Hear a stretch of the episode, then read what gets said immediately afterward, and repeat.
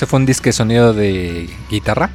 ¿Qué onda gente qué bonita que siempre nos escucha? Bienvenidos sean a esta entrega em, pues semestral digamos en esta eh, podcast musical que nos gusta realizar para cerrar el año.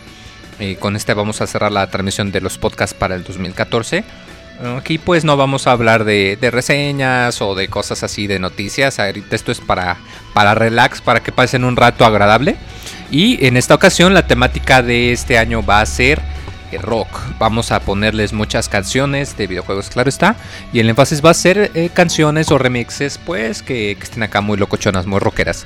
Eh, yo soy Moisés y me acompaña mi compañero Roberto. ¿Qué tal, Roberto? ¿Cómo estás? Hola, un saludo a todos los que nos están escuchando. Buenas tardes en un horario no muy común para los Pixel Podcasts. Pero ya como estamos a finales de año y a partir del lunes el Moy se va de vacaciones a Timbuktu. Entonces pues decidimos hacer el programa el día de hoy. Aquellos que nos estén escuchando en vivo, pues bueno, ya lo escucharon. Y los que quieran escucharlo de forma editada, pues a partir del lunes 22 estará ahí en nuestros canales de siempre de iTunes, eh, Evox, Podbean, eh, todo lo que quieran y manden. Estás muy contentos, May, porque fíjate que eh, estuvimos dentro de los 10 podcasts más escuchados dentro de Podbean en 2014. Entonces eso es algo que nos llega a mucha alegría. Muchas veces a todos los que nos escuchan. Y por apoyar el proyecto. Como decías, muy el podcast musical eh, es para que no les contemos que si va a salir Halo 20, que si va a salir Mass Effect 25000, que si un juego dijo que estaba chido y al final salió bien culero que si hubo downgrade en Watch Dogs o no hubo. Aquí vamos a escuchar una de las mejores cosas que tienen los videojuegos, su música. Y a lo largo de todas estas tres horas más o menos, pues vamos a escuchar grandes melodías y vamos a recordar aquellos grandes juegos que nos trajeron estas melodías. Te decía muy que este podcast surgió en 2010, por una Semana Santa que no teníamos nada que decir en noticias. Y dijimos, pues ¿qué hacemos, güey? Tenemos que hacer el programa y no tenemos nada que decir. No, pues les dije, pues vamos a hacer un podcast musical. Había dos propuestas. El buen Yoyis, un saludo a Yoyis, decía, hay que hablar de nuestro juego favorito. Y yo dije, no me interesa saber del juego favorito de Yoyis. ¿Tú crees que la gente va a querer saber del juego favorito de Yoyis? Entonces dije, pues mejor vamos haciendo un podcast musical. A ver qué tal sale. Martín no quería también así como que está muy renuente. Monchis tampoco. Pero pues dije, vamos a hacer el podcast musical. A la gente le gustó. Y pues bueno, a partir de ese momento, cada dos veces, dos veces al año hacemos el podcast musical. Y pues acabamos de escuchar un buen medley de Chrono Trigger. Rockerón muy, como dices, va a ser rockero este podcast. Vas a poner a Moderato al ratito. No, cállate. Son rockeros muy, ¿no? ¿No has oído, tú nunca has oído algo más rockero que el Moderato, sí? Iron Maiden, Metallica, digo. Era sarcasmo, muy. Eh, ¿Tú eres metalero, muy? Antes ya no pero me gusta de vez en cuando. Sí. Moy está comiendo cacahuates ahorritas, este porque este podcast es patrocinado por cacahuates ahorritas. Moy, ¿recuerdas de Chrono Trigger que este año estuvo en el baúl de los pixeles? Muy padre, ese a mí me gusta mucho rejugarlo al menos una vez al año. Y em, pues no lo sé, específicamente la música es algo muy especial. De hecho, si tienen ya tiempo escuchando, sabrán que a cada rato nos gusta mucho poner canciones de este o, una versión de guitarra, sobre todo para abrir o para cerrar. Porque es muy, muy identificable, ¿no? Es de esas canciones que la escuchas y enseguida ya sabes de qué juego es. Y, y más por el hecho de que pues era una historia tan tan sentimental, tan bien hecha a pesar de las limitaciones de la época y pues tan que ya lo hablamos. un juego que te llevaba al futuro, al pasado y que lograba que te encariñabas con, los personajes. Digo, yo yo a cada rato lo digo que para mí eh, Robo, el, robot tiene más personalidad que personajes de los juegos de hoy en día, que muchos. Y es una mendiga lata que no tiene expresión. Una lata. No, o sea, un, robot hecho de metal y puedes jurar que es más expresivo que un héroe de un shooter en primera persona, no sé. Sí, no, estoy totalmente de acuerdo contigo, Moy. Para más información sobre Chrono Trigger, escuchar el baúl de los pixeles de Chrono Trigger. Claro que sí. Y en esta ocasión, pues precisamente fue la canción con la que abrimos, ¿verdad? Así es, muy. Vámonos entonces con la lista de canciones que eh, juntamos entre varios del miembros del Pixel de la pandilla pixelánea. Menos de Monches porque está secuestrada por extraterrestres. Dicen, quién sabe. Ajá. No nos consta, pero no hay que opinar, no vaya a ser la de malas. Vamos a empezar con. Bueno, no sé si comentó Primero la. escucharon la canción y ahorita hablamos de ella, ¿no? Ándale, sí, para que sea más de sorpresa. Ey. Entonces, ahorita venimos. No se vayan.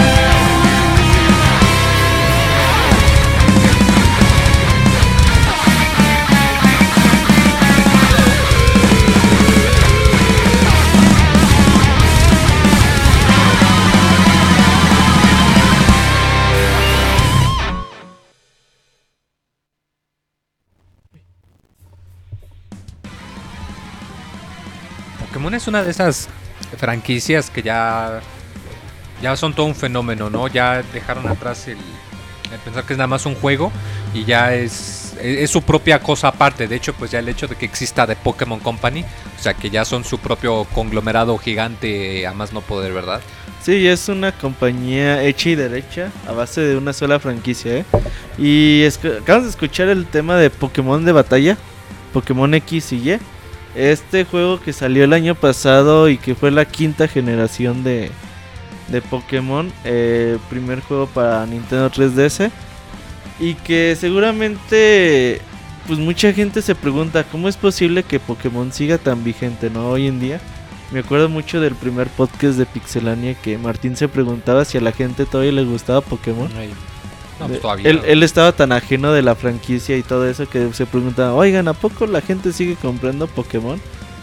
Y hoy en día, cuatro años después de, de ese programa, pues la gente sigue comprando, salen remakes, lo siguen comprando. Pokémon Omega y Rubí ya vendió como 4 o 5 millones, güey.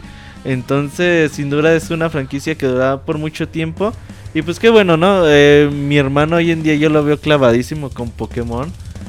Y él está muy... eh, tiene mucha como conexión con los nuevos Pokémon. Y a lo mejor si tú le dices de los Pokémon viejitos, pues no, no, como que no los conoce.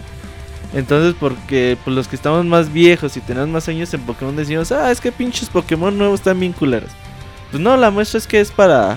Se van renovando y para gente nueva, pues ellos van a querer a los nuevos Pokémon y nosotros vamos a querer a los viejos. Moy, ¿te aprendiste los 150 Pokémon o no? Todavía creo que me acordaba de los... Ya luego cuando empezaron a meter más ya fue imposible acordarte todos los nombres. Sí. Los Bueno, primeros gente. 150, qué bonito era, ¿no? Que querías tener todos, te sabías las evoluciones. No, y en esa época para poder cambiar con el... co- Como no podías tener ahora que intercambias Con el cable internet, Link. En esa época conseguir los 150 sí era un desmadre. Igual y la gente yo creo que lo que hacía era que, pues si tus papás tenían lana, te compraban dos Game Boy y do- el Pokémon azul y el rojo y tú solito cambiabas contigo solito. No, pero eso ya era de millonario, Moy. Sí, sí, claro. Moy, pues. Seguimos con la lista de esta noche. Sí, apenas está comenzando. Todavía esto va para largo. Así es. Y ahorita regresamos.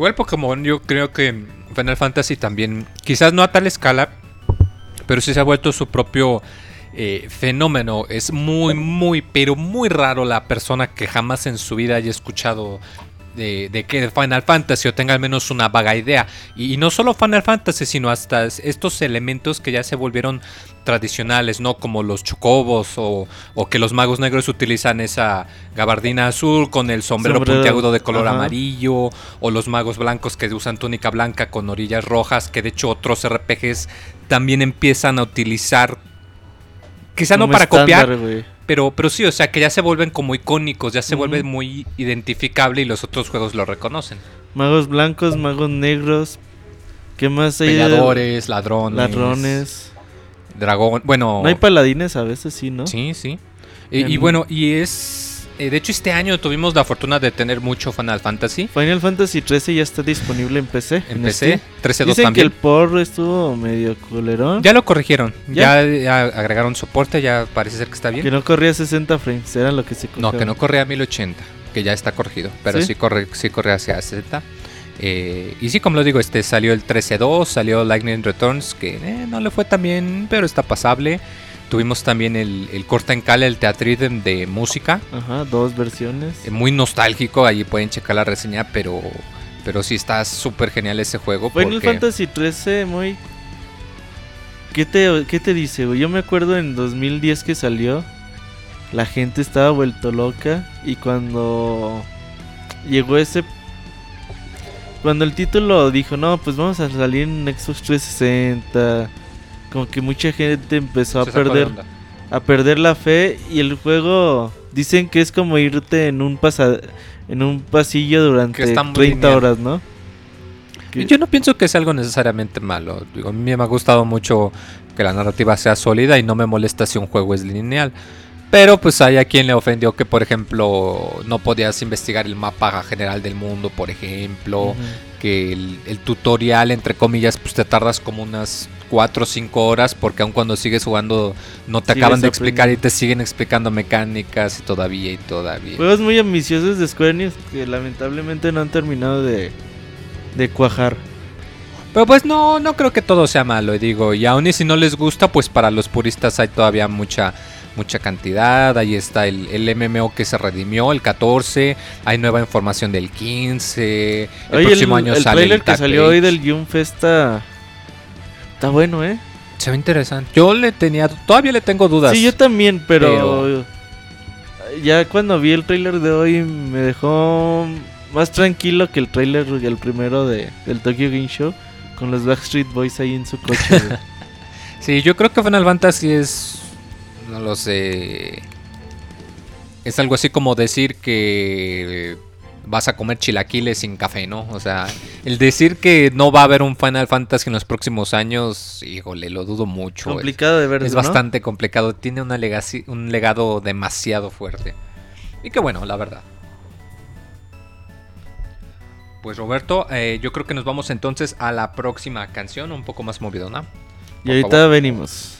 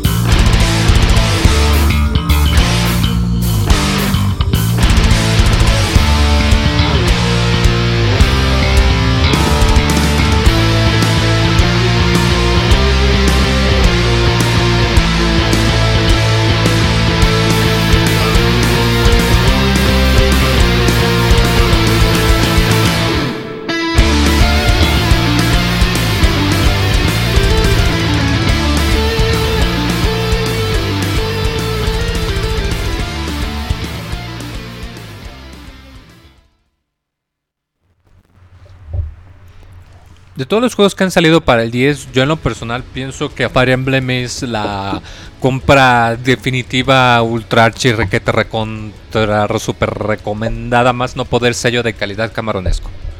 ¿Tú crees muy?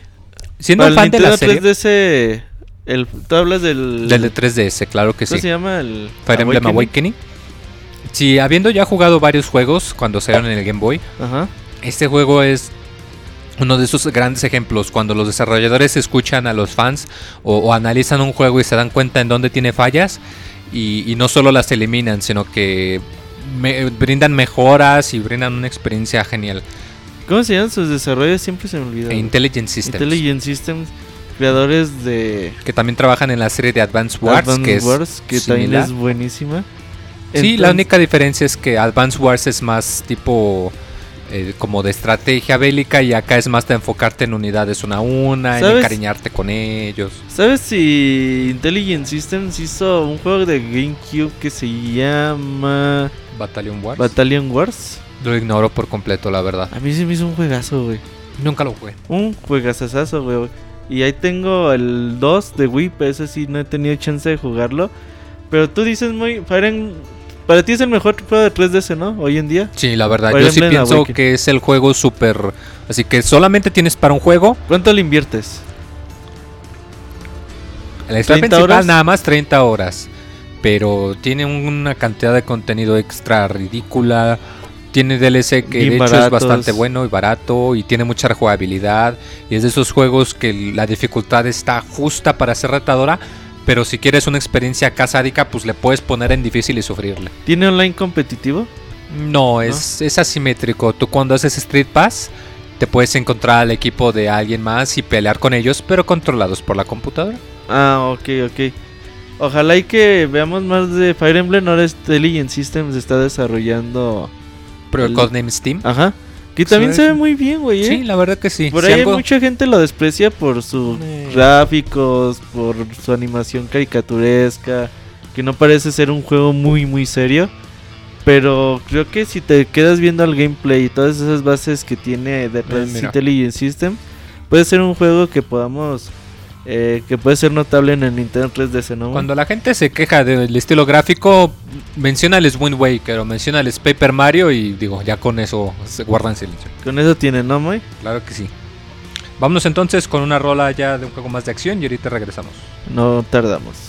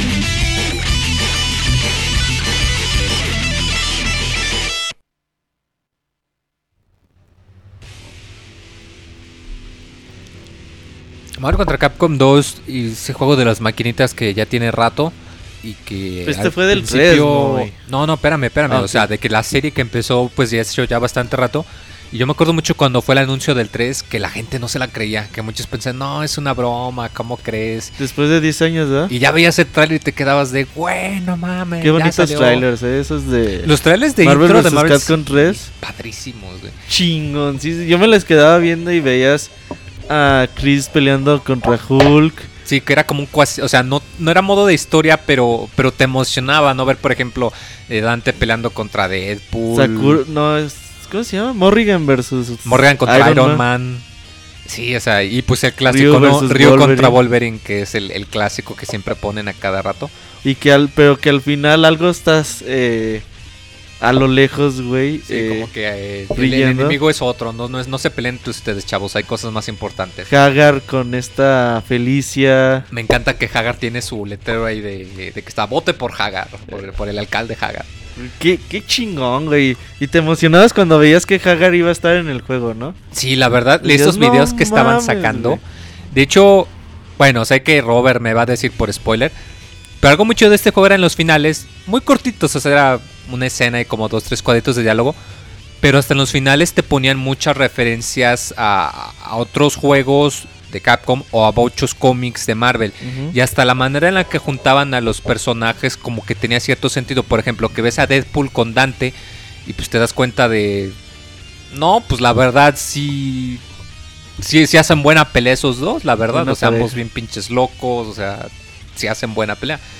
Y, y bueno, ahorita lástima que pues ocurrió Disney, compró Marvel, hubo ahí pedillos legales y pues ya Marvel contra Capcom el 3 ya solo se puede conseguir creo eh, físico, Sí. ya no hay versión digital. De hecho ya no Ya se no hacen DLC. juegos, ya no se hacen juegos, Ya no no actualizaciones, El Marvel contra Capcom Origins ya va, creo a, ya va a desaparecer. ya va a desaparecer. Estos son los últimos días, entonces si quieren quieren echárselo, comprarlo, cómprenlo. Pero sí, la música estaba excelente. Cada personaje con su tema único cuando entra al campo de batalla. Y eh, a diferencia de los otros juegos, aquí no reciclaron, sino que aquí para varios personajes son canciones nuevas. Yo, yo le critiqué muchas cosas a Marvel vs. Capcom 3. Yo estaba tan hypeado, güey, que para mí muy, fue muy decepcionante que la historia fuera casi nula del juego, güey. Yo dije, vamos a tener una justificación bien chida y vamos a tener a lo largo del juego videitos como la introducción. Y yo decepción, güey, que, que no era así. Y en cuanto a peleas, pues es un juego que competitivamente pues llega a ser algo aburrido, ¿no, muy? Que ves a los a los Eh, Puede ser muy caótico. Si no los- sabes en qué consta, no le ves. O sea, ves nomás puros golpes, luces. Pero y- me refiero a que dices Coto que siempre son los mismos personajes, ¿no? Siempre usan al Doctor Doom, a Pues es que como todo de fuego. Como todo juego de pelea, pues hay ciertas estrategias que funcionan muy bien o que suelen funcionar la mayoría de las veces. Por eso me gustaba cómo jugaba Justin Wong, güey, porque es, es una persona que usa personajes fuera de, de lo convencional de otros eh, peleadores.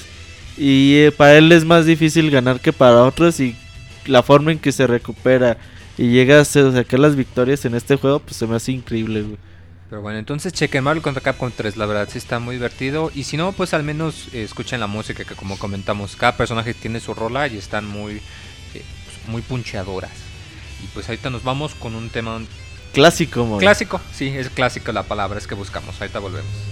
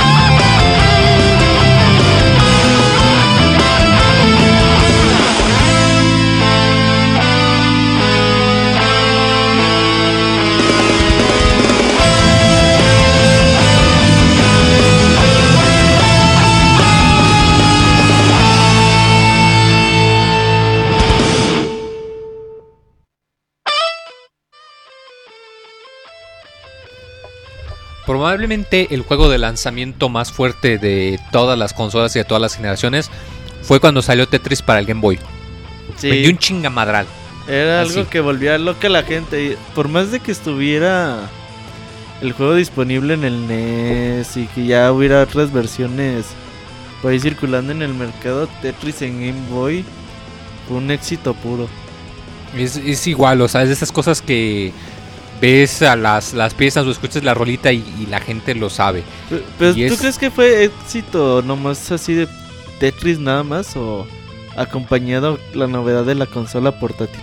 No, yo pienso que fue al revés. Yo pienso que Nintendo se dio cuenta que necesitaba un buen juego para convencer que la idea de una consola portátil podía funcionar.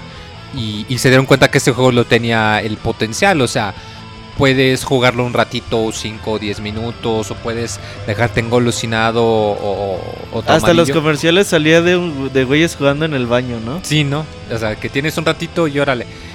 Y, y bueno, ahorita creo que está medio confusa la... No sé quién tiene los derechos, creo que tiene Ubisoft o Electronic Arts. Acaba de salir poco. Tetris Ultimate de Ubisoft. Ah, ok, Ubisoft lo tiene Hace entonces. tiempo Electronic Arts como que dependiendo, como que no venden los derechos así perpetuos, como que es por algunos años y las empresas hacen sus Tetris ahí para que si si sabes más o menos la historia de cómo se llama el güey que lo Alex Pa- el Paginov. pinche ruso, güey. Ey, un, un no sé señor cómo ruso. se- a ese güey le quitaba pues la la URSS le quitó todos sus derechos de de autor. de, de autor de Tetris. Ya ves que lo que hacías era para la nación. Entonces hasta hace pocos años pues, como que lo volvieron a reconocer como el autor de Tetris. Y ahora sí la lana que, que se empieza a generar por regalías de, O sea, por fin le de este. Ya le toca algo, güey. Porque Sí, pobre no cabrón, un juego tan exitoso, güey, que le tocaba pura de árabe. Decía que muy... Estaba hablando del juego de Tetris de Nintendo 10. Para mí el mejor Tetris de la historia. Porque a- además de ser tan bueno como siempre lo ha sido, se mezcla con minijuegos de Mario, de Legend of Zelda, con las franquicias ahí de Nintendo, por ejemplo. Tú puedes estar jugando a Tetris y conforme vas pasando eh, los niveles, pues vas viendo cómo eh, se pasa el, el juego de The Legend of Zelda, vas viendo cinemáticas y fondos animados. Entonces ahí sí lo pueden conseguir. Creo que no es tan fácil. Pero por ahí se encuentra. De hecho, Katsuya estaba vendiendo uno por si ustedes desean. Sí, este juegazo de Tetris que es juego portátil, el arquetipo, ¿no? El, el juego exacto que, que la gente tenía en mente cuando pensó en el Game Boy. Y bueno, ahorita nos vamos entonces con otra rola también muy icónica. Quizá no tanto, pero yo pienso que sí algo. Está muy bonito, ahorita venimos. Fíjate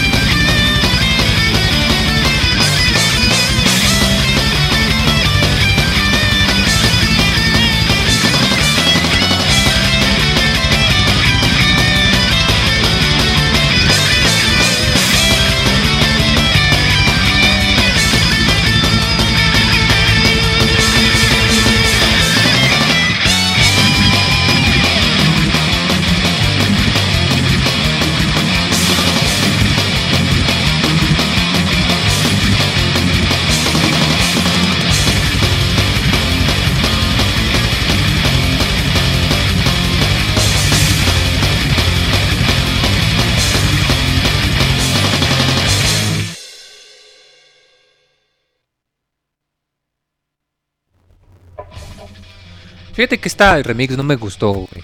Siento que la canción de los chocobos tiene que ser este pues, Más mágica, ligerona, así que la escuchas y te saca la sonrisita como A saltarina. mí sí me gustó, güey. No, no, no. Yo pienso que, que la canción de los chocobos es más para. pues, para. No lo sé, para darte la nostalgia, para darte la alegría. Que como lo comentábamos, Final Fantasy, una de las cosas tan icónicas que también ha tenido entre todo su repertorio es estos pájaros diagonal pollos gigantes. Pollos gigantes, güey. Que la gente que no los conoce dicen, ay, ¿y esos pollos que Y pues te quedas de. Ah, se nota que no juegas Final Fantasy, mi chavo. Que sirven como medio de transporte, ¿no? En la mayoría es. de los casos. Sí, suelen ser medio de transporte. Creo que tuvieron un par de jueguillos de estilo Mario Kart para Play 1. Ey, Chocobo Racing. Chocobo Racing también tienen cameos en varios juegos de Square, en Legend of Mana, creo que en Star Ocean nos menciona. Pero sí, se han puesto, quizá no como el equivalente de... ¿Cuál sería el equivalente? Algo así como... mm, Como que. Iba a decir como Mega Man siendo la mascota de Capcom, pero no, Mega Man ya está muerto. Como Ryu, la mascota de Capcom, el equivalente, quizá no tanto, pero como que el Chocobo es el la, la cara de Square Enix. Porque de hecho hasta tú ves, entras al sitio o algo y ves que hay muchos, este, hay muchos moguls Los o chocobos, moguls, son más o Y, menos. y el mago negro, la, la imagen del mago negro. es lo que usan más o menos como imagen al lado de sus loguitos de Square Enix. Eh, en Final Fantasy VI te servían muy bien porque si ibas que cuando usabas los chocobos, pues no, no peleabas, no peleabas mapa, contra enemigos, avanzabas rápido. Te costaba dependiendo el lugar. más el, caro. Ajá. O tam- no podías tener propios chocobos ahí, ¿no, verdad? No, ya luego creo que en otros juegos sí, pero sí, el, la manera más frecuente que los rentabas, ¿no? Ayer en Final Fantasy XIV empezamos a ver los chocobos, pero todavía no sabemos la. Como que la forma de utilizarlos. ¿También los rentas? ¿Sí? Sí, hay establos y puedes pagar y te ok, tienes 10 minutos o hasta que te bajes. Y Ya, y te subes al chocobo y, puedes caro? ir más rápido. No, sale barato. ¿Sí? Pero sí, los chocobos. Ah, ya me dio hambre, ya me dieron ganas de comer pollo. ¿Se te antojó el pájaro muy? Un pollo rostizado, acá estilo pollo feliz. Pollo feliz, como Isaac el feliz. Cadena de Isaac, por cierto. Y vámonos entonces con otra canción. am, pues ya mucho más reciente, la verdad. Sí, Sí. bastante más. Pero que pues ahí a los fans les va a, A dar cosquilli- Sí, les va a trabar, es la palabra correcta.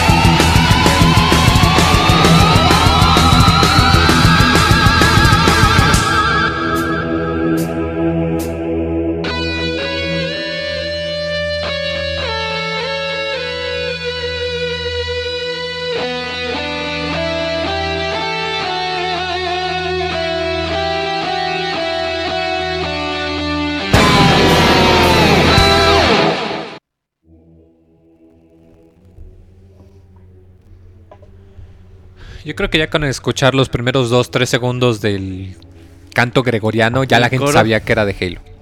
Sí, Halo es muy reconocido y reconocible, el- el- sobre todo su tema musical, Marty O'Donnell. eh, sin duda ha hecho un gran trabajo, eh, o hizo un gran trabajo en la franquicia y, y mucho tiempo después le dieron una patada de las nalgas Pues sí. eh, Porque por ya parte somos de- populares, ya no te No, necesitamos. no sé por qué. Algo pasó, güey. Algo pasó que nadie nos quiere decir por qué corrieron a Marty O'Donnell. Que tú no corres así, es como que tu compositor estrella nomás porque sí, mo. Sí, algo allí ha de haber pasado. ha de haber bajado la vieja a alguien. Se ha de haber comido su sándwich y no les avisó. Se acabó la- las últimas cajas de galletas, güey. Se acabó el café y no llenó la cafetera. y dijeron, pues ya, mejor te vamos a correr. Ahí hasta hubo demandas y todo el pedo. La corte falló a favor de O'Donnell. Y dicen que lo más seguro es que regrese a Microsoft a trabajar otra vez con Halo. Muy No. Halo es una de esas franquicias que sin duda alguna tiene su mérito, ¿no? Por sí sola logró llevar una consola a cuestas. Ya en el Xbox 360 pues es ayudado un poquito por Gears of War y por otras claro. series que, que tuvo por ahí Microsoft. Pero que se me hace que hoy en día yo no noto a la gente tan emocionada por Halo 5, ¿sabes?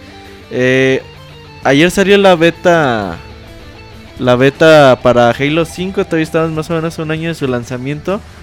Ajá. Y no veo el mismo hype que, que causó la beta de Halo Reach en 2011. Mm, Siento que la gente está un poquito más renuente, quizás porque es una consola nueva, porque es Xbox One y, y a lo mejor no todas las personas eh, alcanzan a todavía comprarse la consola, pero ahorita sí veo muy poquita gente hablando de Halo 5 y de la beta que ya está disponible desde el día de ayer. Sí, y es algo muy importante, que es aquí donde en realidad se empieza a mezclar la mentalidad de, de, de, de de marketing, ¿no? De que eh, le utilizan publicidad, ads en televisión, en espectaculares, acuerdos publicitarios con marcas de, refresco, de papas o de ropa o de qué sé yo, y te das cuenta que es un fenómeno de mercadeo y ya ahorita se nos hace normal, pero antes de esto no Hace era no- tan, tan... no había nada de eso, güey. Claro. Sí, sin duda Halo llegó a romper moldes y pues llevó a Microsoft o lo ha posicionado a Microsoft en el mercado de las consolas. No hace más de 10 años pensábamos, pues el Xbox, pues no. Decías, no, no me interesa. Ahí está el Play 2, ahí está el GameCube. ¿Para qué quiero otra consola? No, y se veía complicado que Microsoft pudiera ser relevante en el mundo de los videojuegos. Pues sí, es bastante icónico como lo comentas. Ahorita nos vamos con otra rola ya más del pasado y ahorita volvemos. Del pasado, ahorita venimos.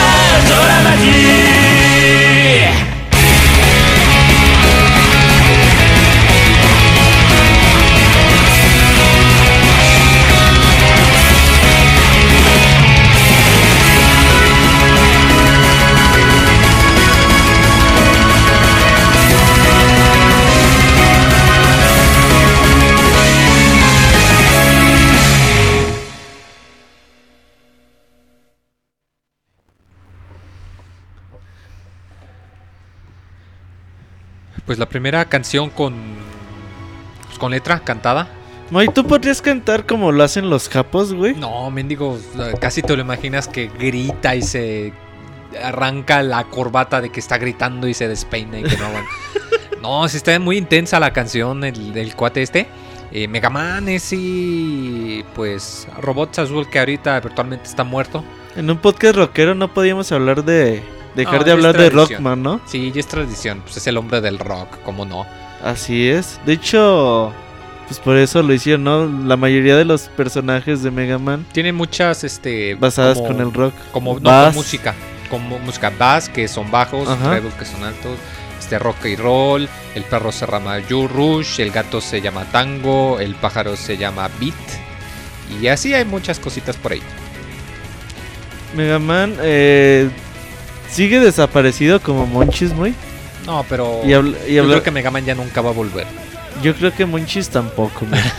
Eh, de hecho, esta rola fue recomendada por Saku, que es la primera sospechosa de haberse de haber secuestrado a Monchis. Dicen que ahora lo tiene de esclavo en su casa, Dejémoslo barriendo así. y trapeando.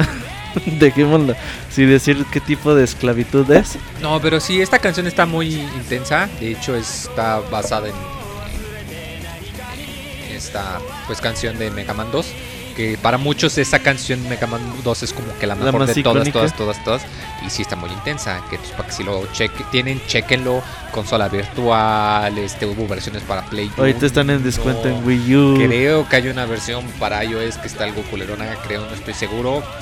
Pero no, mejor consola virtual, chavos. ¿Qué opinas de estas canciones a letra, muy? ¿Te late, no te late? ¿Estas canciones qué? Estas canciones que le ponen letra a los fans, que dicen, voy a ponerle letra. Eh, pues depende. Esta les quedó muy chida. Yo creo que es porque no entiendo japonés. Porque no sabemos lo que... ¿Qué tal que si dice, me gusta Mega Man, me gusta No, no, Mega se Man"? supone que de hecho es una canción, eh, es de un video de YouTube eh, de, eh, que va relatando cómo cuando era niño pues jugaba con Mega Man con sus amigos y todo, pero conforme voy creciendo pues se olvidó de lo que era ser niño y pues se volvió un adulto aburrido. Entonces está medio, medio melancólico la canción y la animación de video que hicieron para que la chequen. Se llama Okusenman con doble K. ¿Tú te has puesto a pensar en eso, muy? Sí, de vez Digo, ya tienes como nostalgia. 30 años, pero... Imagínate cuando tengas 50, 20 hijos, Claro que sí, mi primer videojuego de la historia fue Mega Man 3. a cada una esposa gorda que te diga, No, muy... Mejor me quedo soltero. Así es la cosa, muy. Pues así es la cosa. Entonces los que se vayan casando, vayan pensando en esos, en ese futuro que les espera. Esposa gorda, como diría Roberto. qué caray. No, una disculpa si nos escuchan, las, eh, las podcasts escucha y tienen sobrepeso, una disculpa. No, vámonos entonces con una rola y pues... ah, sí, de Square también, de Square Enix, de una compositora, una de mis Este, compositoras este favoritas. es patrocinado por Square Enix. Y ahorita venimos.「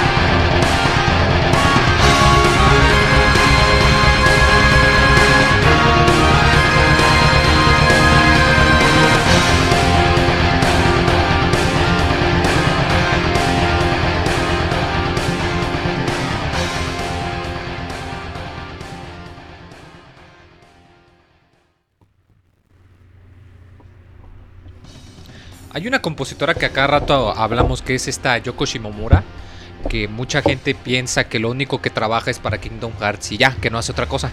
Pero pues es un gran error, ya que de hecho es de las compositoras más experimentadas de la historia. Eh, y en esta ocasión ella compuso el soundtrack de Legend of Mana, este jueguito de RPG que hizo Squaresoft cuando todavía era Es Squaresoft, Squaresoft, de sí. hecho. Ya tiene rato. En sus grandes glorias, ¿no? Squaresoft era la compañía que decías, nah mames, güey, con todo lo que hacía, güey. Sí, Ajá. sí. Y este juego en sí, todo el soundtrack es mágico. Este evoca mucho esa sensación de libro de, de cuentos, de historia de fantasía. Y las rolas de los jefes como esta, pues estaban acá súper movidonas. Y, y esta compositora, de hecho, ha trabajado también para, para varios RPGs. Creo que participó en algunos remixes para el Smash de Wii U y de 3DS, no estoy seguro. Ha sí. participado en todo, güey. en- Dice la- el mito urbano, no se sabe, pero de todos los compositores del original Street Fighter 2, se dice que ella es la que hizo el tema de Gail. Ajá. no Porque está confirmado. comparte créditos época- como Ajá. Con dos, tres personas. Y en esa época se usaban mucho los seudónimos, Ujú. entonces no podemos estar seguros. Entonces, pues no te dicen así como que quién hizo cada cosa, ¿no? Pero si Legend of Mana, este RPG diagonal acción me encanta, es muy, es muy divertido, es muy bonito, es de esas cositas que, que sacan la sonrisa y como insisto, el soundtrack es muy esa sensación de, de, de cuento de fantasía o en este caso de rock acá locochón e intenso. Vámonos entonces con... Está en la PC Nemo, ¿y sabes? Sí, está en la PCN, está para Play 3 y PSP, lo sacaron también. Y creo que ya no hubo relanzamiento ni nada. Hay que lo jueguen en su Vita. Sí, ándale, sí, de que corre en su Vita me consta y cuesta como 8 dólares o algo así, pero sí vale la pena mucho, tan solo por el soundtrack yo creo.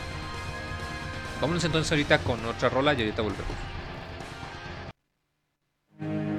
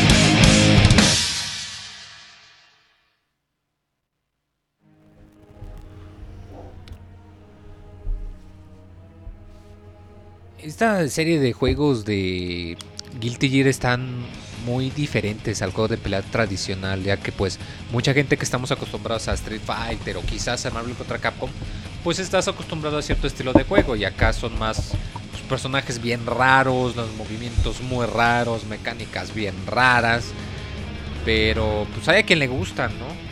Y, qué bueno que haya tanta variedad en los juegos de peleas y más con estas composiciones que también están súper locochonas y raras. Acabas de jugar Guilty Gear X, ¿Cómo se llama, güey? Exart, así se pronuncia. Exart. ¿Qué tal, güey? Está muy raro, te digo que si llegas de jugar Street Fighter o algo así, pues te saca de onda eh, la manera en la que funcionan los combos. y ¿Cuánto, los cómo, ¿Cómo es el sistema de combos, güey? Eh, los combos básicos son muy cortos, pero los combos acá de experto pues pueden ser muy súper largos y requieren mucha ejecución.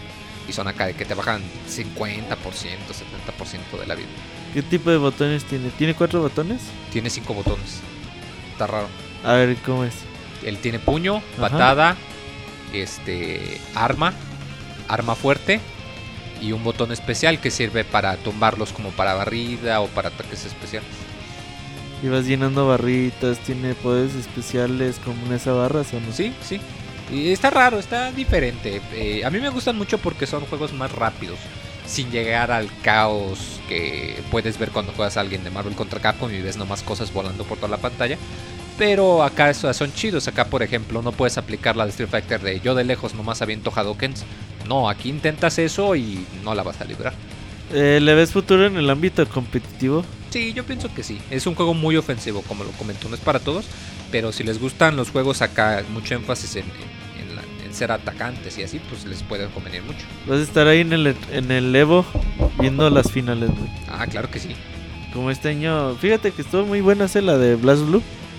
Sí, Ese yo creo que fue el, regreso espectacular. fue el juego del, del, del Evo el año pasado, Blast Blue, por esa final que. Más que que se nada fue la rescató. final, ¿no? Sí, la final, por cómo se rescató el mendigo cabrón que iba perdiendo y no. ¿Cómo se llamaba? Galileo. Gali- Galileo, güey. Y que no sé. No, sí, chingada madre. estuvo muy intenso. Estuvo a, a nada de perder, muy. Entonces ahorita nos vamos de juego de peleas a juego ahorita les decimos, ¿Plataformero? de plataformas.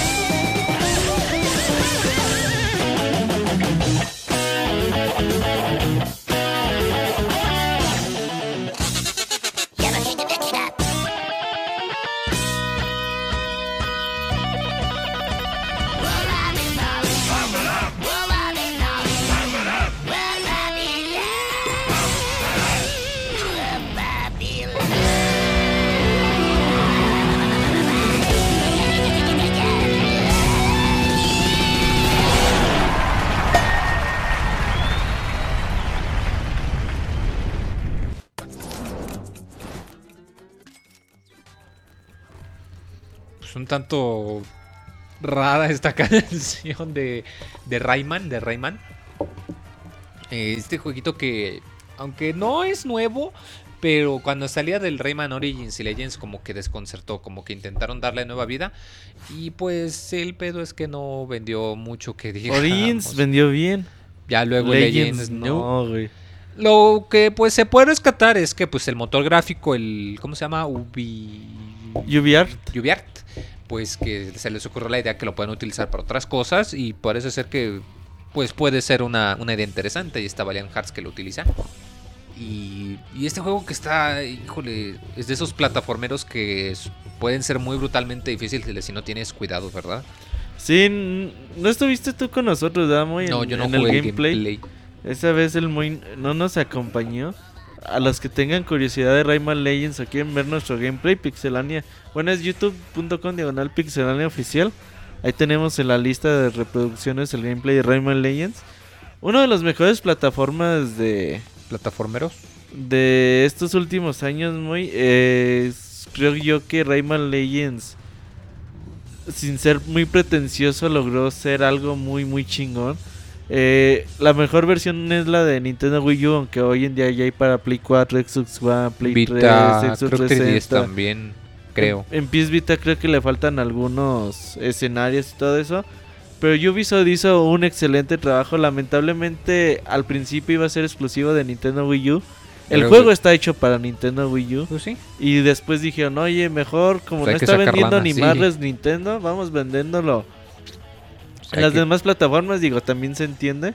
pues hay que comer, oye. Ajá, pero ni aún así el juego le, le fue bien. Y esto va a traer repercusiones, muy porque sin duda este Michel Ansel estaba como que sus esperanzas puestas en él para que Ubisoft después le dije, ah, pues muy bien, como llevas dos juegos muy bien vendidos, pues vamos a hacer Beyond Good and Evil 2.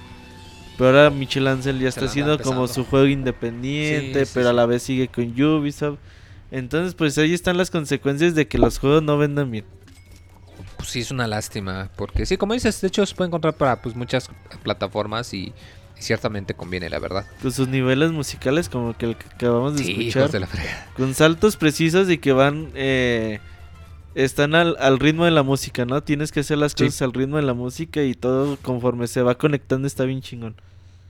Vámonos entonces con otra canción y ahorita venimos.「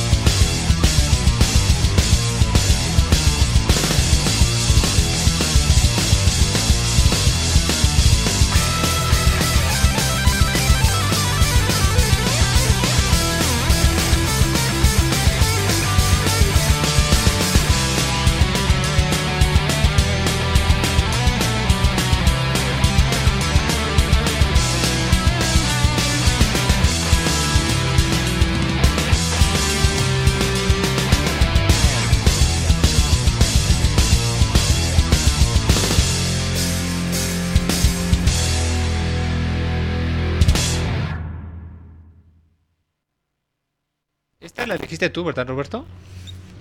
Sí, muy, yo no sé cómo ¿Cómo le convencer hiciste? a la gente, güey, o tratar de animarla a que vaya a su tienda más cercana y se compre Kid Icarus Surprising.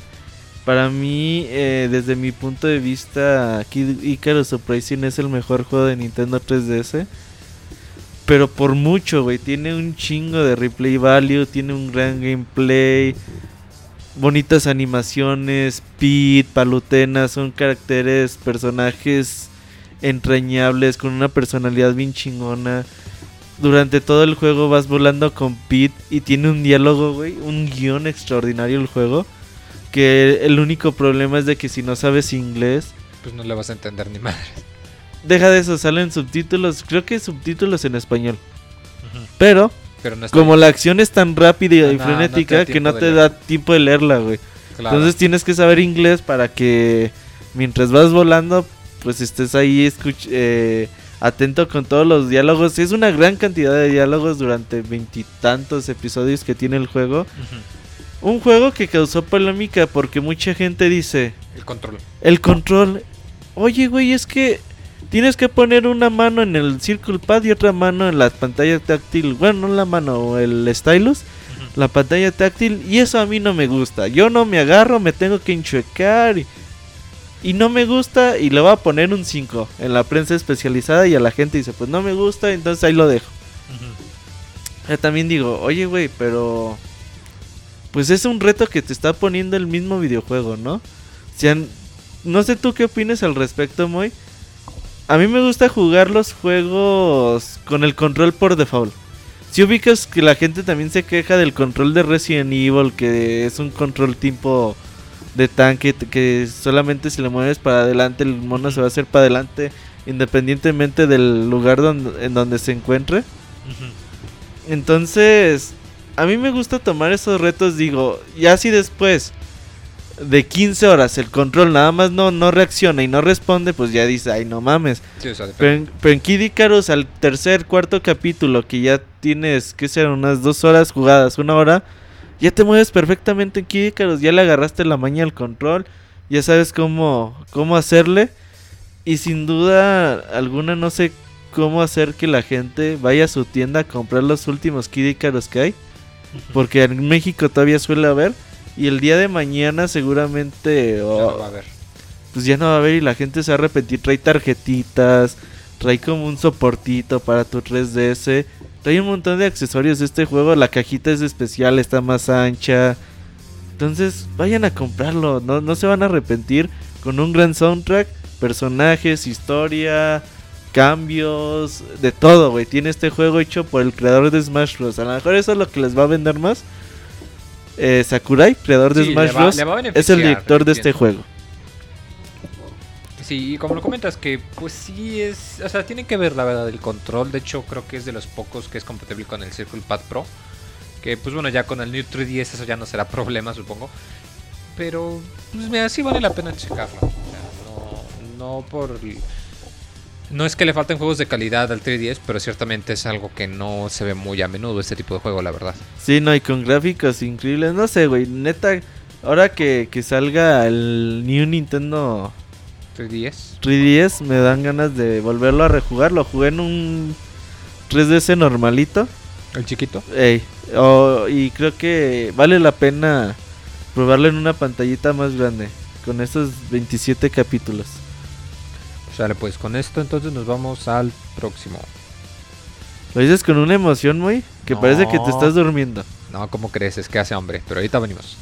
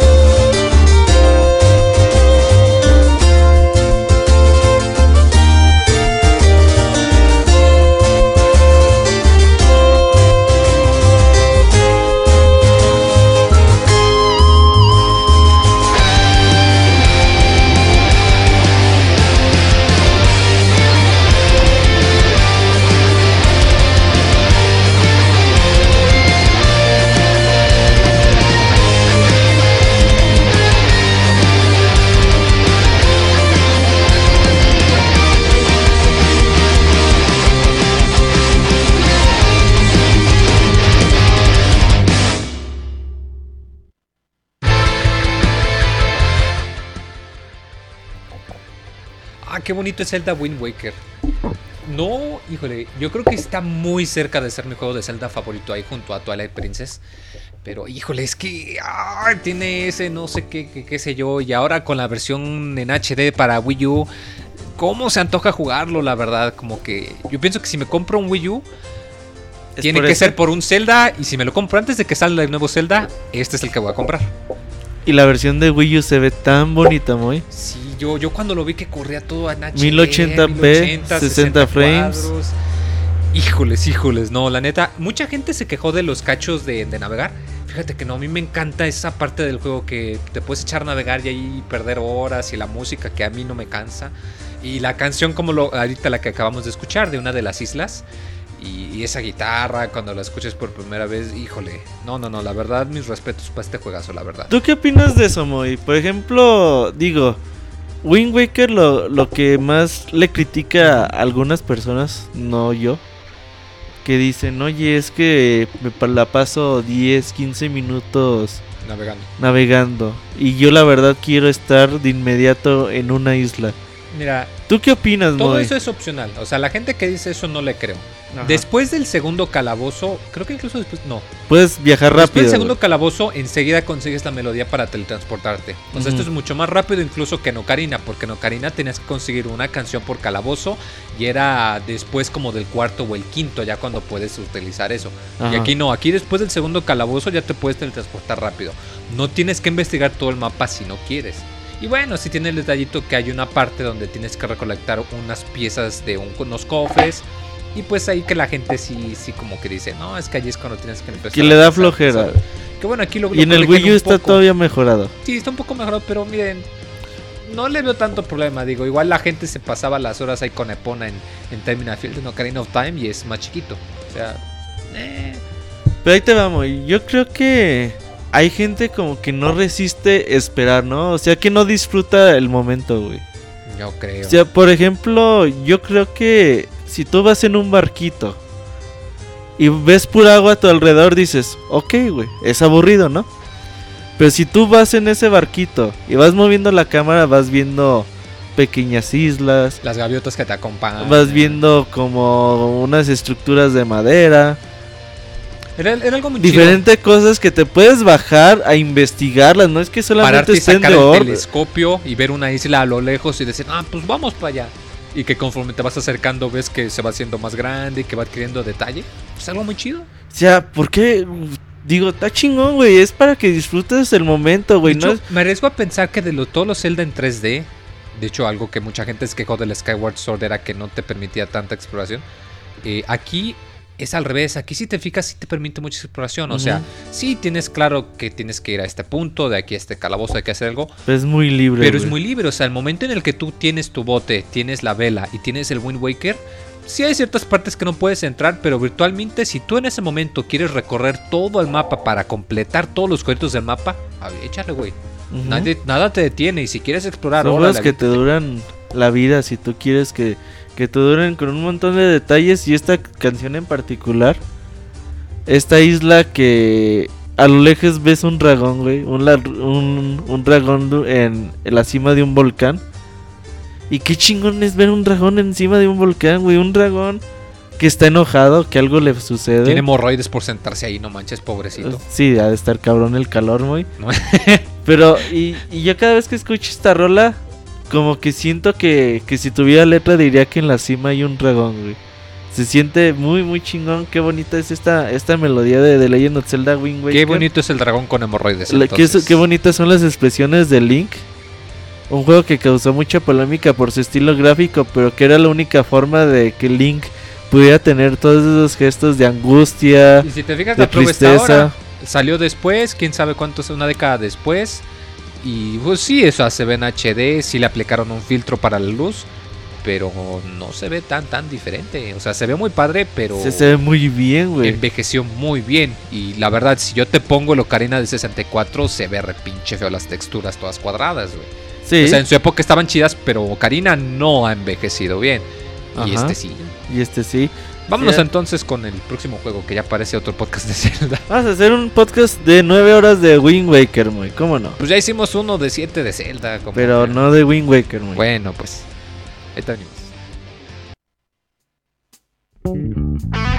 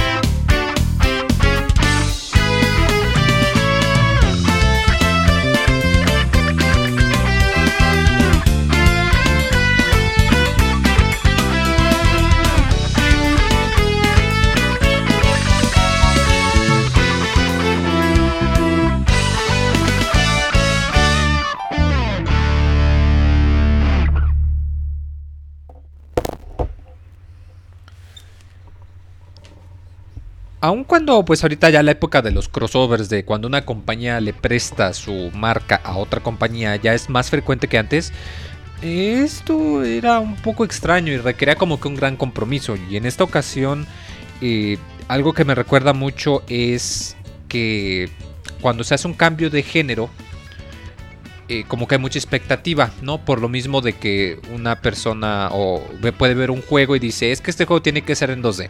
Y otro, no, es que tiene que ser en 3D. Y En este- 3D, en 3D. Y este jueguito como que mezcló ambos elementos. Todo, mezcló todo, hizo una mezcla un tanto extraña. Porque si te fijas, tiene gachazos como que es el Super Mario 3D Land. Pero a ratos se siente que está muy inspirado en el de Super, el Super Mario World. Pero a ratos sientes Mundos que estás jugando Galaxy. Galaxy. o sea. Y ah, qué bien le salió a Nintendo, la verdad.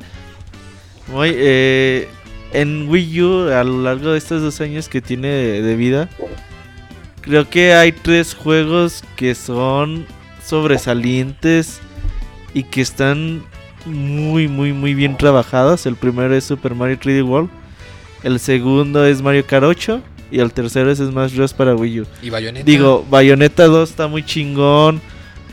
Pero sientes, güey, que en Mario 3D World no le falta nada, güey. Claro, eh, lo, ahí, cuando nos echamos el gameplay, de hecho te lo comentaba hace como un mes o dos, güey. Que, que un día de plano me dio por poner a videos de YouTube, güey. Y, y me dio un chingo de ganas de jugarlo porque es muy divertido. De hecho, yo lo comenté cuando estábamos jugando. Que lo que me asombró de ese juego es que juegas unos niveles y dices, ya, güey, ya vi todo lo que tienes. Ah, no, pues acá hay algo nuevo. Y acá hay algo nuevo. Y acá hay algo nuevo. Algo más nuevo. Otra vez, otra vez. El juego no te deja de sorprender de principio a final nunca. güey. Es algo rarísimo. Cada nivel te da la emoción de decir, este güey a ver qué trae, a ver qué Exacto, trae. es, es muy raro que un juego, aun cuando vas en el nivel 45, Te y aún así te sigue sorprendiendo el pinche juego. Sí, o no, sea, no, no, no hay do- no- dos niveles que, que se parezcan, muy. Hay un nivel, a lo mejor puede haber seis de nieve y cada uno va a Va a tener, ser distinto. va a ser distinto, mecánicas distintas. Super Mario 3D World, eh, mi amor por el juego ha aumentado durante este año que, que ha salido el juego. Yo me re- yo lo recuerdo y digo, güey, ¿por qué no le puse un 10? Yo lo reseñé. Y en su momento te pones estricto y dices, ah, pues es que Mario 3D World no tiene online, güey. Y dices, ah, pues como no tiene online, le vamos a poner unos 5 décimas menos. Pero hoy en día ya que ves esa perspectiva y ves los videos que dices que tenemos ahí de gameplay, escuchas el soundtrack, yo sí me quedo pensando, ¿por qué no le puse 10, güey? Para mí era un pinche juego de 10. Y ahorita que lo veo por perspectiva, para mí es un juego perfecto. Mario 3D World. Obviamente por ahí sale el que dice, "Oh, no, no hay juegos perfectos. Obviamente no lo hay. Pero sin duda que Mario 3D World se acerca a la perfección en lo que te intenta hacer, ¿no? sí. Un juego de plataformas, te da diversión, te da niveles al por Sí, mayor. y lo genial es que es está como decirlo está pasable pero ya cuando acabas el juego tienes acceso a los niveles extra y ahí es donde ya te das cuenta ok tú disfrutaste el juego muy chido ahora viene lo en serio ahora viene lo rudo lo difícil lo extremo échate todavía te falta un buen de juego todavía no llevas todavía no acabas güey todavía te falta mucho rato Los niveles extras es una puta mamada, güey. O sea, tú disfrutas bien el juego los primeros que son 8 o 9 niveles. y lo no puedes disfrutar lo puedes dejar ahí Te y encanta, güey. Y terminas y ves que te abre un mundo especial. Ok, dices, vamos a ver qué trae. No les voy a decir qué trae, güey, pero por ejemplo se van a encontrar mundos que te dices, tienes 30 segundos, güey. Y tienes que ir en putiza para ir agarrando pu- eh, relojitos pequeños que te van a dar de a Ah, sí, 5, para de a aumentar tu 15 tiempo. segundos. Y aparte de eso, te tienes que dar la tarea a buscar las tres estrellas de cada nivel, Moy. Y esas tres estrellas, pues obviamente te van a ir abriendo más nuevos mundos. Sí. Ay, el último nivel es una pinche mamada, güey, de cabrón que está de conforme vas aprendiendo poco a poco. A mí me dan ganas de grabar gameplay de esos de esos mundos especiales que tiene Mario 3D, 3D World. Y aparte, muy, eh, no es que solamente lo acabes una vez. Lo puedes y si tú quieres, tienes tiempo y tienes ganas, lo puedes acabar con cada uno de los personajes, Mario, Luigi, Honguito y la princesa. Cada personaje tiene sus propias habilidades. Y es como la forma de conseguir el 100% del juego. Obviamente, pues ya a mí se me hace pues ya muy manchado porque no tengo tiempo. Me encantaría, güey, Mario Galaxy sí le di las dos vueltas que, que requiere el Sí, juego. sí. Pero Mario 3D World, neta, si yo pudiera regresar en el tiempo y le dij- me diría a mí mismo, güey, güey, ponle 100, cabrón. No te vas a arrepentir, güey. Y qué bueno, Nintendo eh, me da mucho gusto lo que ha hecho con la serie de Mario. Digo, hoy en día vemos al pobre de Sonic que, que la está sufriendo muy, Sí, muy pobre. feo, güey. Pero quieras o no, Nintendo ha sabido llevar a una franquicia, ha sabido entrenar a sus directores. Estos juegos ya no los hace Miyamoto y está muy alejado de del Mario a lo mejor que un día hizo Miyamoto. Pero que poco a poco fue entrenando a una serie de personas, a un equipo tan talentoso. Que no sé, güey. A mí me gustaría ver un documental algún día. Lo malo es que Nintendo es muy estricto, güey. Sí, sí, sí. No quiere Muy que nada de lo que ellos hacen se conozca en el público. Pero imagínate, muy un documental de dos horas donde veas cómo trabajan, cómo se le ocurre a un cabrón un nivel, güey. Ándale. Cómo sí, lo sí. dibuja, cómo le dice en una junta al director de juego, oye, güey, si hacemos un nivel de, de nieve que salte por aquí Mario, la chingada. ¿Cómo le hacemos? ¿Cómo hacen los primeros bocetos del nivel? A mí me encantaría, cabrón, Fíjate, un, un dato curioso, la película esta que salió hace algunos meses, la de Wreck-It Ralph o Ralph el Demoledor, Ajá. eh, muy famosa porque utilizan de cambios de muchos personajes. Y estaban entrevistando a los directores y que ellos dijeron, no, es que la neta nosotros queríamos, así como ves a Sonic, ves a Sanjeev, nosotros queríamos meter a Mario. Y no, ¿y por qué no lo metieron? Sí, estamos en pláticas con Nintendo y todo eso, pero es que nos dimos cuenta que no teníamos que ponerlo. Es tan importante que el papel que le hubiésemos dado no hubiera reflejado su grandeza. Ajá. No pudimos ponerlo porque sencillamente hubiese sido más importante que el protagonista. O sea, ay, güey. Lo mejor de esa película es cuando Hubiese sido Ryu, los güey. 5 segundos de. Y no te. Te aseguro que de haber salido. Ok, si hay una secuela de Mario sale 5 segundos. Esos 5 segundos van a rifar. Pero bueno, ya nos excedimos también aquí. Vámonos entonces a. Creo que ya la penúltima. Penúltima canción de este canción. podcast. Y ahorita venimos.「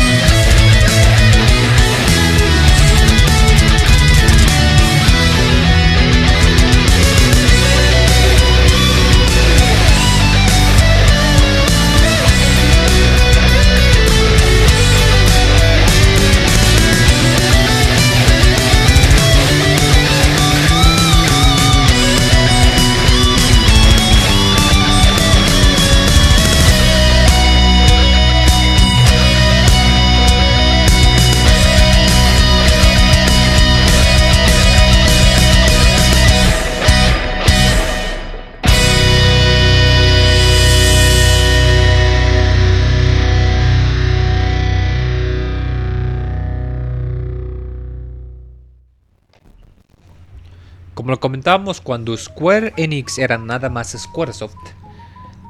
Y era amigo de Nintendo. y era amigo. Antes de que se peleasen por muchos años y que hiciesen las pases hasta el GameCube. ¿Por qué se pelearon, güey? ¿Tú sabes el chisme? ¿Quién sabe? Dicen los mitos que fue por... Por Final Fantasy VII. Y no, no, no, que además eran problemas personales entre... ¿Entre directivos? Entre directivos, exacto. Dicen que... Se chingaron que, una que llegan al punto de que decían, yo de ese güey no me hable. Pero quién sabe. Eh, Pero sí, de hecho estuvieron pelados mucho tiempo. Ah. Hasta cuando salió Crystal Chronicles para el GameCube Sí. fue cuando empezaron a volver a Hacer migas de nuevo. Hay, de hecho, hay videos de Final Fantasy VII en 64. No, no solo lo... No, O Bueno, imágenes, no, sí, no, no, sí. no, hay. no, no, o sea, tú cuando juegas Final Fantasy VII, Ajá. los primeros videos se ven, o sea, se ven muy Diferente. diferentes por lo mismo de que estaban planeados para verse en cartucho. Eh, pero sí, este juego que es un Final Fantasy de Mario virtualmente, ahorita ya tenemos la serie de, de Mario y Luigi, de, del Advance, del 10, y tenemos Paper Mario también. Pero este fue el que inició todo y que se ve muy bien, de hecho... Te, te saca de onda el, el estilo gráfico cuando salió, que veías que era como, no sé, plastilina, quiero decir. Como muñequitos de plastilina. Era rendereado, como Donkey. Sí, o sea, era rendereado, pero yo cuando lo vi pensé, ah, chis, los árboles parecen como de plastilina, como de Play-Doh. Y- Qué y- bonito estaba. Y está muy bonito, la verdad. De hecho, tú lo juegas y no, no sé, la estructura se siente muy parecida a un Final Fantasy, pero, pero tiene ese detallito, ¿no? Que si apretabas ciertos botones en el momento justo, hacías una acción más efectiva y le ayudó mucho a que no fuese nada más un juego de rol, sino que pues, tenías que prestar atención. Y que algo de habilidad, ciertamente. Que tiene un buen de cameos, ahí aparecen Samus, ahí aparecen Link medio Mucho escondidos. fanservice. Tiene mucho fanservice. Y la música, la cancioncita esta que acabamos de escuchar enseguida te, te, te recuerda. Te recuerda al pinche bosque de laberintos, güey. Hijo de Forest. Maze. Eh, sin duda alguna, Mario RPG. Yo siempre he contado la historia que cuando salió Mario RPG, yo me acuerdo que le dije a mi papá, me rentaba juegos cada semana o cada mes, no sé.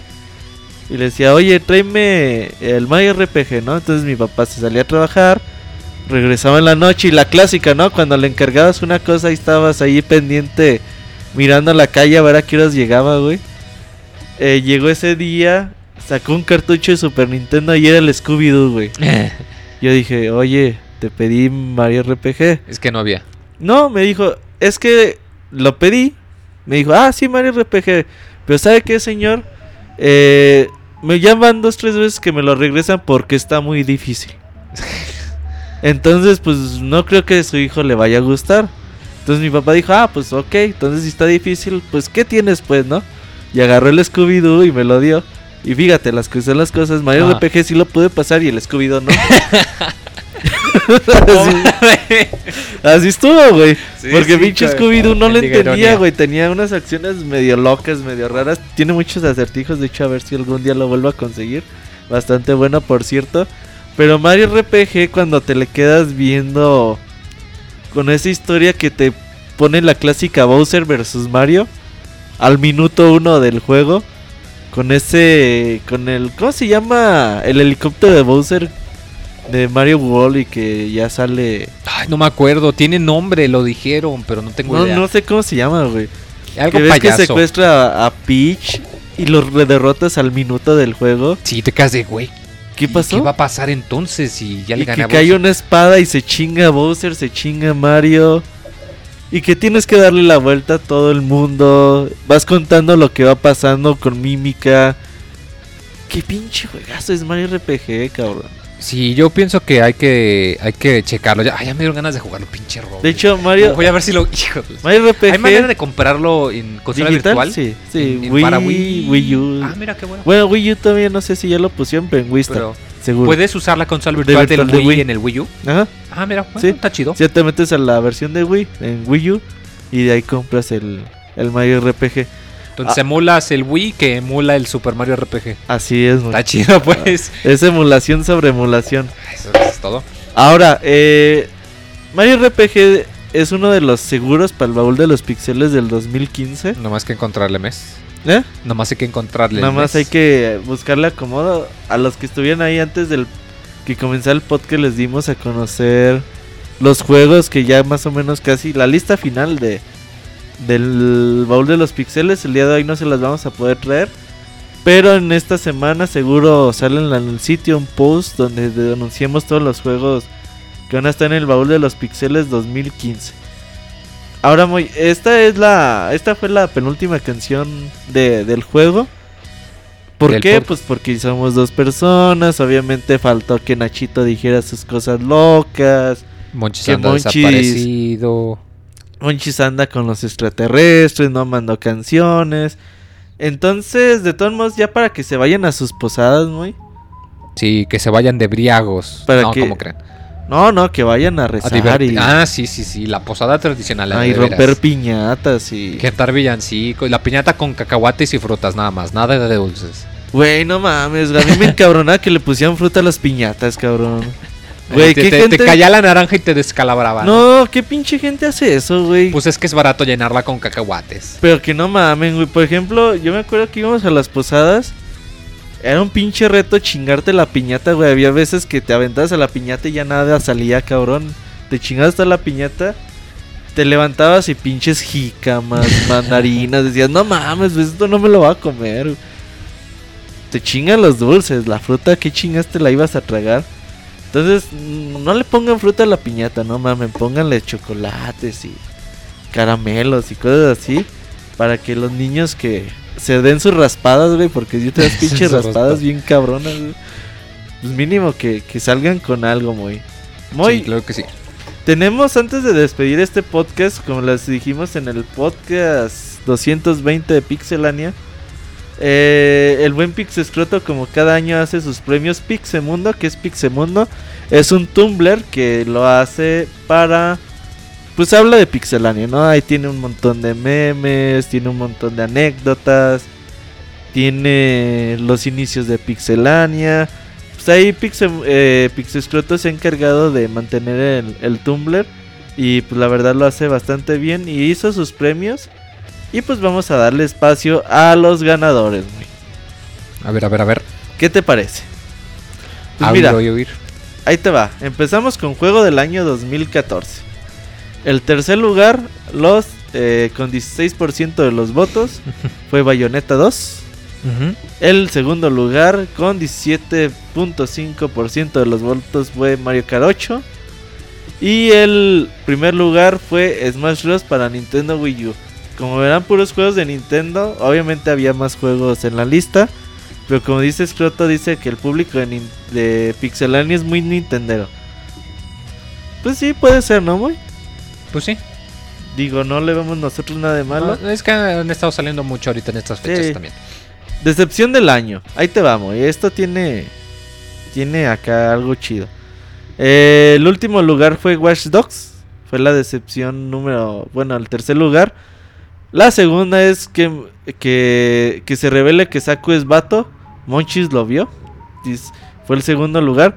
Y el primer lugar es que la tesorista regresa solamente para pedir matrimonio y se vuelve mandilón en pleno podcast. Mm, Con 46.9% de los votos. ¿Sí te acuerdas de ese momento, no, Moy? sí. Que te saliste a llorar y todo el pedo.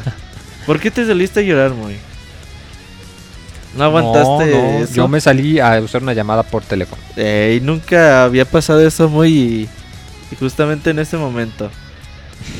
y dice que dice eh, Pixescroto que no hubo re- no hubo perdón para la tesorito y la gente guarda rencor. Sí, la tesorito prácticamente usó el podcast para declarar su amor y ya no regresó. Ya no regresó. Ey, así de chafa como Monchis. Juego más esperado del 2015. The Witcher y Metal Gear Solid 5 empatan con 11.25% de los votos. Batman Arkham Knight hizo el 15% de los votos. Y por un amplio margen, 47.5% de los votos. Zelda para Wii U es el juego más esperado. ¿Tú sí dijiste cuál es tu juego más esperado, muy? Para el próximo año, Batman. Batman Arkham Knight. Claro que sí. Nunca hay demasiado Batman. Pixelanio más puto del año. Nacho hizo el 20% de los votos. Las nachas de Nacho hizo el 27.5% de los votos. Y Robert hizo el 32.50% de los votos. La neta no mamen, ¿por qué? ¿Por qué votan contra mí, güey? Aquí yo sí veo que hay un complot, güey, y, y mala fe. Cuando obviamente está Moy, está Monchis, Dice, dice, dice que nadie votó por Ricardo e incluso le preguntaron que ¿quién es Ricardo, güey? No, pues es que Ricardo no ha venido porque Moy le pegó enfermedades raras. Pero pues fíjate, también hace notar que entre Nacho y las Nachas de Nacho hizo el 27, hizo 47% de los votos, así que digamos que Nacho fue el ganador del pixeláneo más puto del año. Creo que lo tiene bien merecido, ¿no, Moy? Pues sí. Regresa más deseado al podcast para el 2015. Waldos y Logan hicieron el 11.25% de los votos. ¿Te acuerdas de Waldos y Logan, muy? Uy. Era que no era una Parece sola que, persona. que- que fue hace mucho tiempo, ¿no? Sí, mucho tiempo. El Monchi se conseguía cualquier vago en la calle y los invitaba al podcast. Pues sí. Y lo sigue haciendo. El, con el 25.7% de los votos, la Pixe Cegueta, aquella que se hizo mítica en los unboxing de Xbox One y del Nintendo 3DS de Zelda. Y David, el androide del amor, con 53.75% de los votos. Ese David ya no quiere venir al podcast, ¿eh? Ni se despidió ni nada. No sé qué pedo con él. Mejor nuevo miembro del Pixe Podcast 2014. Con 18.9% de los votos, las nachas de Nacho. las nachas de Nacho, hijos de. ¿Tú qué opinas de las nachas de Nacho, güey? No tengo opinión, no sé qué es. Con 22 20.2% de los votos Nacho. Y con el 22.7% el Pixabuelo. Que pase a recoger su premio el Pixabuelo, güey. ¿Qué pasó? No, ya, abuelito, váyase, hoy no le toca. Todo eso se te ocurrió decir. Ay, muy. No, lamentable tu actuación el día de hoy, eh. No, yo, dígale al abuelito que se fue a la posada. Te toca Dijo, dijo Escroto que Saku no la puso en las opciones porque iba a arrasar, eh. Ah, Claro. Sí. Y lo que quiero de Pixelania en 2015. Más gameplay con los miembros del staff, 18%. Streaming del Nalga Match entre Scroto y Monchis. ¿Tú quieres ver eso, muy? No, qué horror. ¿Cómo te lo imaginas? No quiero imaginármelo, por favor. Y con el 1, eh, con el 1%, con el 31% de los votos, la nueva sección narrando con el Moy. Ya tenemos una idea de, de esa sección. Va a ser cada semana, ustedes le van a mandar una lista del super que hagan ahí normalmente ustedes en su casa. Y Moy va a ir con, con Mandil y todo a los centros de autoservicio a enseñarles cómo se ahorra de la mejor forma, ¿no, el Moy? titán del ahorro. Fíjate que si lo haces bien, Moy, hasta en la Profeco, agarras chamba, ¿eh? Ándale, sería interesante. Lo que no quiero de Pixelania en 2015. Eh, con el 20.8% de las reseñas que Chavita reseña Metal Gear Solid 5. Porque si lo reseña el programa va a ser más largo que la película Ben Hur. ¿Cuánto dura esa película? ¿Cuatro horas, güey? Dicen que dura como... No la he visto completa. Güey, acá rato la pasó el canal 5 y sí dura como cuatro horas, güey. Como no la de los mamá. 10 mandamientos, que también dura un chingo. Que se duerman los del staff del podcast, eso es- va para ti, muy. y las antirecomendaciones ganan con 29.6% de los votos. Moy, tú no has hecho antirecomendaciones, ¿verdad? El Monchis es el que las hace y yo creo que ya no lo ese vas a pinche ver. monchis, yo no. De hecho, si Monchis regresa con vida de cualquier planeta extraterrestre en el que se encuentre. Premio escroto de uranio. Con el 7.4% de los votos y esto es un empate, Monchis se encuentra el amor de sus vidas en vacaciones con un lanchero. Y el camote en la ventana de Moy. ¿Te acuerdas de esa frase, Moy? Sí. A ver, explícanos qué quiere decir pegar el camote Pues en la es una ventana. frase así, una Por eso, frase. pero ¿qué significa? Pues que de que, de que algo pasó y te quedas de, güey, no mames. Así. es todo. Ay, Moy. No tiene mucha ciencia. Robert descubre el amor por el chorizo en la Pixe Fiesta, hizo el 37% de los votos. Y con el 43.3% de los votos, Martín Pixel se despide por quinta vez en el podcast. Ese Martín ya lleva más despedidas que OV7. Cada vez que viene dice, ah, sí, ya no voy a venir, ya, gracias a todos. Me despido, güey. 15, seman 15 días después, aquí está, güey. Y mención especial, obviamente, la canción de las noches de Doña Cuca. Para Nachito hay que que se la dedican una vez. Monchi se enojó ese día. y ¿Para qué pones esas cosas? Pero a la gente le gustó, así que pues ni modo. Un, agradecimiento a quienes votaron. Nos vemos el próximo año, nos dice Pixescroto. que ahorita nos está escuchando en alguna parte de Canadá a 35 ba- grados bajo cero, muy. Pues quién sabe, digo, porque neta, como le hemos dicho, ya no hemos oído nada de él, quién sabe dónde esté. ¿Quién? ¿Pixescroto? No, Ay, pues de que- Monchis. Ah, si estamos hablando de Pixescroto. Pero pues no andamos diciendo, ¿y qué tal y si se fue para allá, güey? Eh, a lo, Ya lo ves que ver- tiene voz de secuestrador. Sí, lo más seguro, muy. Pues yo creo que entonces ya con estos premios nos vamos a despedir en este fue que Mándales un mensaje de Navidad de Año Nuevo, muy. No, pues feliz Navidad, próspero año nuevo. Feliz Navidad. feliz Navidad. Feliz. Feliz Navidad. Y ya se me olvidó que dice. Que, que sigue. Que sigue, mijo. Ya, ya se me olvidó. Feliz Navidad. Feliz Navidad. Ya yo me voy. Ya me voy. Adiós, abuelito. Adiós. Ay, muy. No, feliz Navidad. Que lo, cabrón. que lo disfruten. Vamos a regresar en un par de semanas. Bueno, en dos pares de semana.